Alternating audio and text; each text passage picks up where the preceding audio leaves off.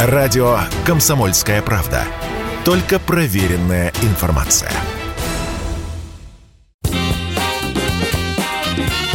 Был бы повод.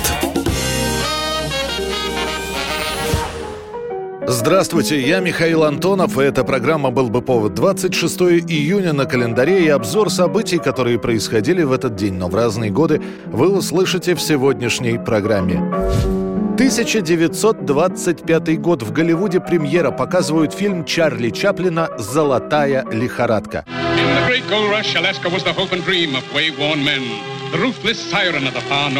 Beckoning thousands to a icy bosom.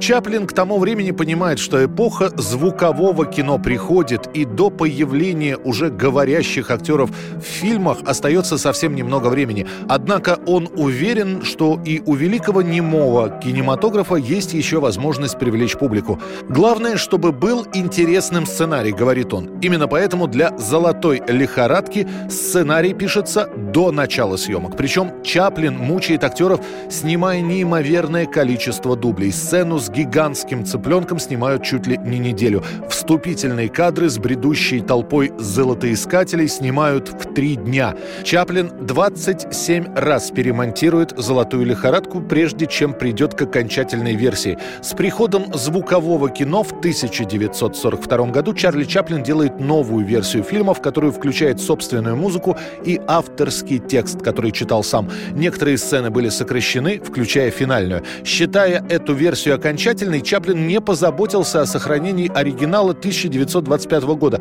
Он будет восстановлен, этот самый оригинал, из разных источников. Бюджет фильма по меркам того самого 1925 года гигантский, почти миллион долларов. Большая часть денег уйдет на реквизит. Чаплину не нравится, как выглядит в кадре настоящий снег, поэтому он снимает «Золотую лихорадку» на искусственном. В итоге это кино войдет в золотой фонд мирового кинематографа.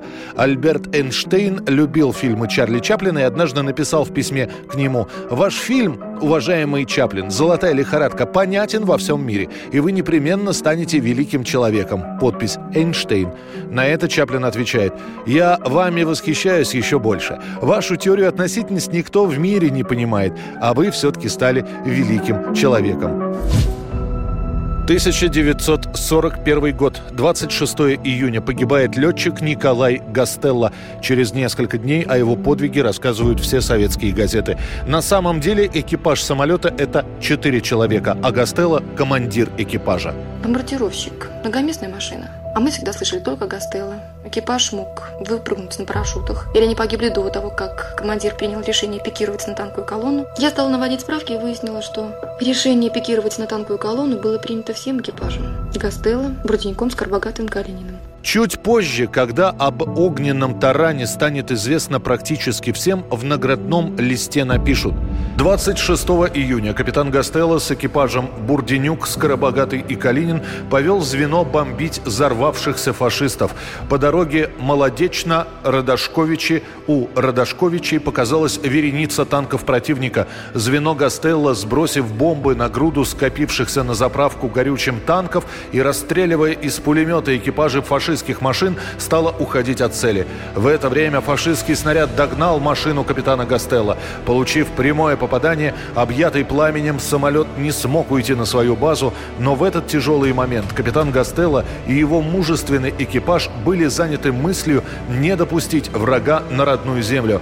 По наблюдению старшего лейтенанта Воробьева и лейтенанта Рыбаса, они видели, как капитан Гастелло развернулся на горящем самолете и повел его в самую гущу танков. Столб огня объял пламенем танки и фашистские экипажи.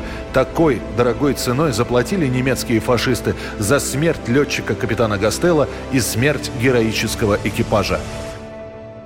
Устами советской пропаганды подвиг Гастелло стал одним из самых известных в истории Великой Отечественной войны, а фамилия Гастелло нарицательной. Гастелловцами стали называть летчиков, которые совершают огненный таран, самолет в самолет.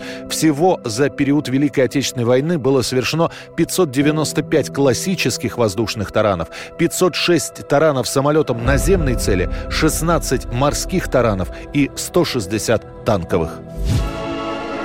1945 год. Сталин становится генералиссимусом, первым и единственным в СССР. Согласно мемуарам начальника Генштаба Вооруженных сил СССР Штеменко и министра иностранных дел Молотова, Сталин отнесся к присвоению себе звания генералиссимуса, мягко говоря, без воодушевления. Считается, что Иосиф Виссарионович поддается на уговоры того же Молотова, Берии и инициативной группы командования, которая подготовила ходатайство о присвоении звания генералиссимуса Сталину. Хотите присвоить товарищу Сталину генералиссимус? Зачем это нужно товарищу Сталину? Товарищу Сталину это не нужно. Товарищ Сталин и без того имеет авторитет. Это вам нужны звания для авторитета. Подумаешь, нашли звание для товарища Сталина. Генералиссимус. Чан Кайши. Генералиссимус. Франко. Генералиссимус. Нечего сказать. Хорошая компания для товарища Сталина. Вы маршалы, и я маршал. Вы что, меня хотите выставить из маршалов? В какие-то генералиссимусы? Тем не менее, мягкое сопротивление Сталина было преодолено. Звание он получил, а заодно и Орден Победы, и еще дополнительное звание Героя Советского Союза. Форму генералиссимуса Сталин так и не носил, да еще и не существовало ее в реальности. Лишь на картинах, которые тогда в большом количестве рисовались. Сам же Сталин так и продолжал ходить в маршальском мундире и запретил к себе обращаться как товарищ генералиссимус. 26 июня 1953 год. Арестован Лаврентий Берия. В своих мемуарах Никита Хрущев говорит, что именно он был инициатором ареста Лаврентия Берия. Счет шел на дни, и Хрущев с соратниками считали, что еще немного, и Лаврентий Павлович уберет своих друзей и соперников с целью захвата власти в стране. Это не сговор с целью захвата власти. Это захват власти с целью изменения государственного строя. Или, говоря по юридическому определению, государственный переворот – Арест решено провести прямо во время заседания правительства. Повестка заседания, назначенного на 26 июня, как обычно, была заранее разослана членам Совета министров со всеми проектами решений и указанием имен приглашенных докладчиков и экспертов. Словом, все делалось так, чтобы Берия ничего не заподозрил.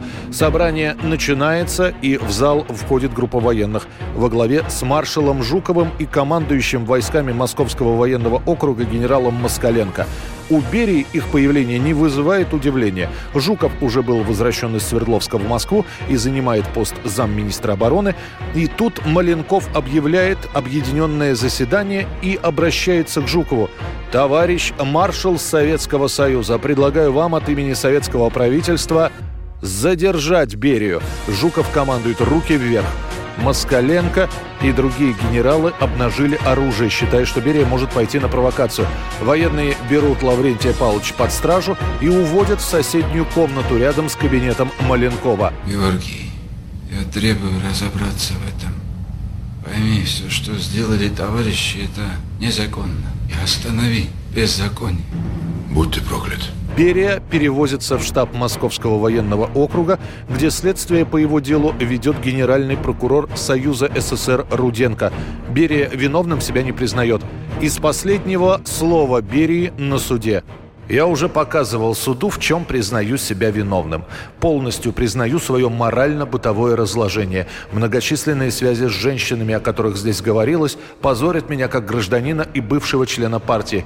Признавая, что я ответственен за перегибы и извращение социалистической законности в 1937-1938 годах, прошу суд учесть, что корыстных и вражеских целей у меня при этом не было. Причина моих преступлений – обстановка того времени. Что было после После ареста Жуков лично не видел, поэтому написал то, что узнал с чужих слов, а именно в дальнейшем и я не принимал участия ни в охране, ни в следствии, ни в судебном процессе.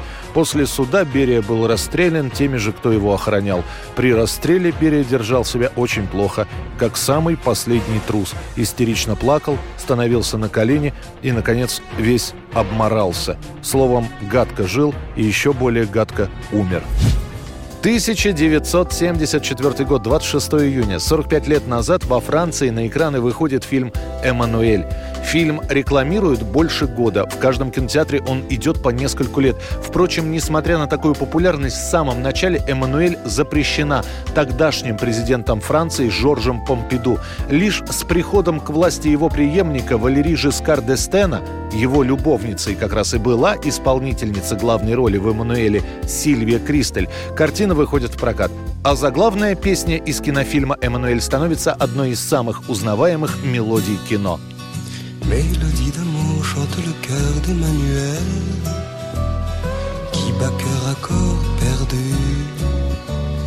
Mélodie d'amour chante le corps d'Emmanuel qui vit corps à cœur déçu. Tu es encore presque une enfant. Tu n'as connu insolemment. Mais à vingt ans, pour rester sage,